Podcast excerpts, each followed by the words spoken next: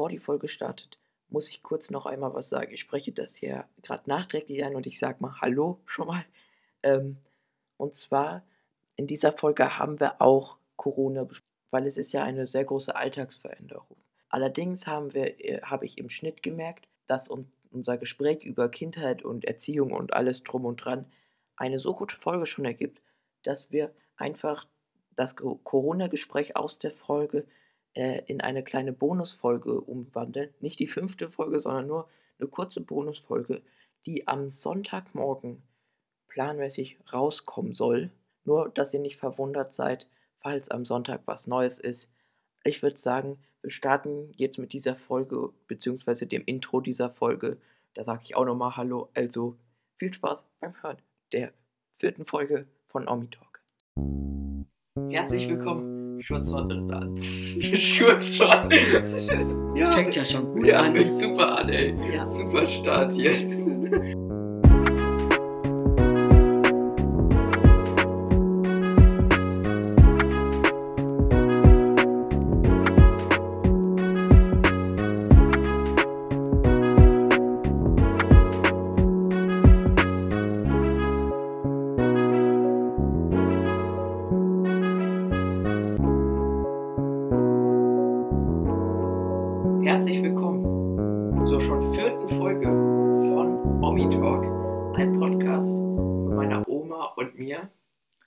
du kannst sehr gerne auch Hallo sagen. Ja, hallo alle zusammen.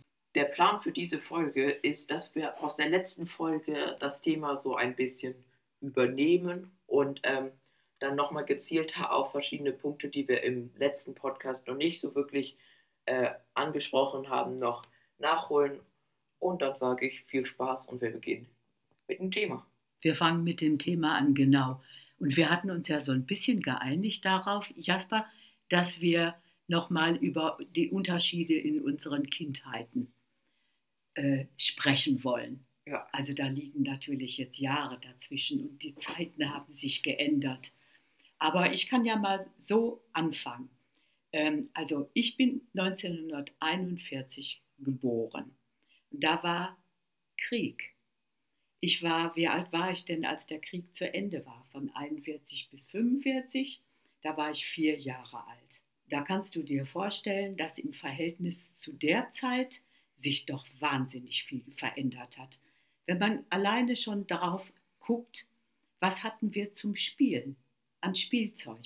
Ja. Ehrlich gesagt, ich kann mich nur an eine Puppe erinnern. Ja. Und was diese Kriegsjahre anbetrifft, da habe ich natürlich auch so einiges an Erinnerung, wobei ich nicht immer ganz klar bin, ist einiges nur erzählt worden oder habe ich einiges auch selber erlebt? Was meinst du mit erzählt worden? Ja, dass man sich unterhalten hat mit den Eltern über die eventuell selbst Erlebtes und oder ob die Eltern mit uns drüber gesprochen haben. In Kinderjahren. Als Genau, nee, okay. auch schon als, als Jugendliche, okay, wenn man okay. da gefragt hat.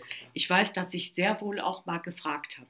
Weißt du, es ist ja auch ganz interessant, man hat zum Beispiel, wenn du als kleines Kind abends geweckt wirst, weil die Sirenen, dieses furchtbare Geräusch, Alter. ihr kennt das ja mittlerweile ja, das auch. Ist, boah, das stelle ich mir, das ist, glaube ich, einer der Horrorszenarien von mir, dass das in der Nacht losgeht. Ja, also bei uns war das früher so, das erinnere ich, meine ich, dass wir dann halt aufgenommen wurden vom Schlafen und dann war das Anziehzeug, das lag bereit und das musste alles ratzfatz gehen. Also irgendwelche, ah, ich bin müde oder so, das gab es gar nicht. Also an diese, diese Begebenheiten kann ich mich, meine ich selber erinnern. Also es ist nicht erzählt worden, sondern ich weiß es. Und ich weiß es auch, dass wir mal im Bunker saßen. Das weiß ich auch. Oder dass wir rauskamen aus dem Bunker und äh, ein Haus, das eine oder andere Haus war nicht mehr da. Einmal kamen wir nach Hause, wir wohnten damals in einer Dachgeschosswohnung und da hat es so eine Schräge gegeben und da war die ganze Schräge war weg, die lag auf dem Sofa. Das hatte für uns zur Folge, wir mussten da raus. Jetzt kannst du dir ja vorstellen, was macht das mit uns Kindern da großartig fragen? Ja, das finde ich auch, glaube ich, einen wichtigen Punkt, weil äh, ich persönlich habe Eltern, mit denen man ganz viel über ganz viele verschiedene Dinge sprechen kann. Ähm, und ich finde es auch interessant zu sehen, wie das, wie sich das entwickelt, wenn man zum Beispiel jetzt als Kleinkind im Krieg, Krieg aufwächst Ja, und ich jetzt einfach mit einer super Kindheit aufgewachsen bin.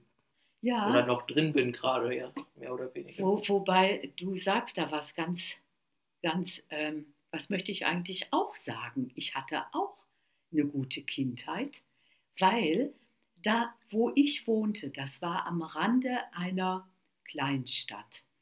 Und ich weiß, durch das, was ich gerade gesagt habe, so Alarm und so und im Bunker und so, aber die Zeit danach, die erinnere ich natürlich besser. Mhm. Und ich würde Ja, sagen, aber ich glaube, ohne, Entschuldigung, ohne dich jetzt unterbrechen zu wollen, ich glaube, dass man darüber auch weniger weiß. Natürlich, weil du noch sehr klein du warst, erinnerst mich. aber auch, weil man das, glaube ich, automatisch der, das ein bisschen verdrängt auch. Also, weil es halt auch einfach, so stelle ich es mir vor, ganz viele unschöne äh, Gefühle sind, die der Körper versucht zu verdrängen, was ja sehr verständlich ist quasi. Das glaube ich schon, weshalb man das da auch durchaus weniger dann fürs Spätere mitnimmt, was Gefühle angeht oder so. es war, du, du konntest großartige Angst, die, die hatten man natürlich auch. Und meine Mutter hatte mit Sicherheit auch Angst. Und wie soll jemand, der Angst hat, jemandem, der Angst hat, näher darauf eingehen, als ihn in dieser Situation vielleicht noch an die Hand zu nehmen? Verstehst du, wie ich Ja. meine? Ja, total. Und von daher wurden, glaube ich, selbst bei uns Kindern Gefühle unterdrückt. Ja, Ja, ich, aber ich glaube, vor allem ja auch in, innerlich, also jetzt gar Ja. nicht von außen, sondern einfach der so innerlich. Ja, das glaube ich auch total. unterdrückt. Kann ich mir gut Die vorstellen. sind aber alle noch drin. Weißt du, und ich glaube auch, ähm, nicht nur Erschütterndes wird behalten, weil eigentlich ist ja, sagt man ja so, jede Zelle unseres Körpers speichert ab. Trauriges und Schlimmes, wie auch Fröhliches. Ja, Und Fröhliches habe ich Gott sei Dank auch erlebt als Kind. ja. Das ist vielleicht sogar ein bisschen der Vorteil, dass deine, die beste Zeit der Kindheit, sage ich mal, dann begonnen hat, als zumindest der Krieg vorbei war. Was dann Ja, ja Dann gab es immer noch die Zerstörung und so, aber Ja. dann musste man zumindest, wie du eben schon als Beispiel gesagt hattest, nicht mitten in der Nacht äh, wegen Sirenen in den Bunker. Besonders in Erinnerung habe ich zum Beispiel, hm, da haben wir Schützenfest gefeiert, wir Kinder, Mhm. alle Kinder von der Straße, Schützenfest. Ja. Ich weiß, dass mein Bruder war einmal Schützenkönig. Hey, herzlichen Ja, Glückwunsch. Genau, bis zum Schützenkönig hatte er es gebracht. Soweit.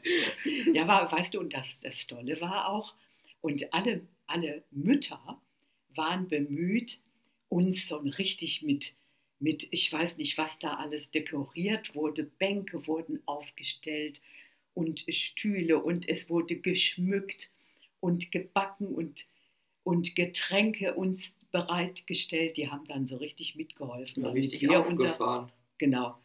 Ja, aber das sind so Erlebnisse, die Mhm. dazu beigetragen haben, dass die Kindheit dann doch noch toll wurde. Ja. Und jetzt, jetzt bin ich aber mal still, jetzt darfst du mal. Ich würde jetzt gern noch beim Thema Kindheit nur noch kurz bleiben und noch, was, was ich sehr interessant finde, über das Thema Erziehung, sag ich mal, sprechen, weil ich weiß auf jeden Fall, dass bei euch die Erziehung ähm, deutlich, wie nennt man, raffer, also deutlich härter war als äh, jetzt bei äh, mir oder vielleicht sogar bei meiner Generation Anders. ich habe die Theorie, nenne ich es mal, dass das auch durchaus sein kann, weil man sich früher nicht, also oft nicht anders zu helfen wusste, als das halt in Gewalt oder auf jeden Fall Härte unterzubringen, die Gefühle gegen die Kinder quasi, wenn die mal was gemacht haben, was man als Eltern jetzt nicht haben wollte. Äh, was, was stellst du dir da vor? Naja, ich glaube, dadurch ist das entstanden, dass man, dass ihr so deutlich härter erzogen Na ja. worden seid, wo auch mit Schlägen ja teilweise und allem. Ja, aber nicht bei allen Leuten. Nee. Und Gott sei Dank bei uns nicht. Ja, das Ich habe keine Schläge kennengelernt. Was ich aber weiß, ich musste, wenn mal, ihr- ich, bestimmt habe ich auch mal, äh, logischerweise habe ich mal was gema gemacht, was Mhm. nicht gerade angenehm war. Und dann habe ich ähm, als Strafe Stubenarrest bekommen. Wie stellst du dir? Stubenarrest vor?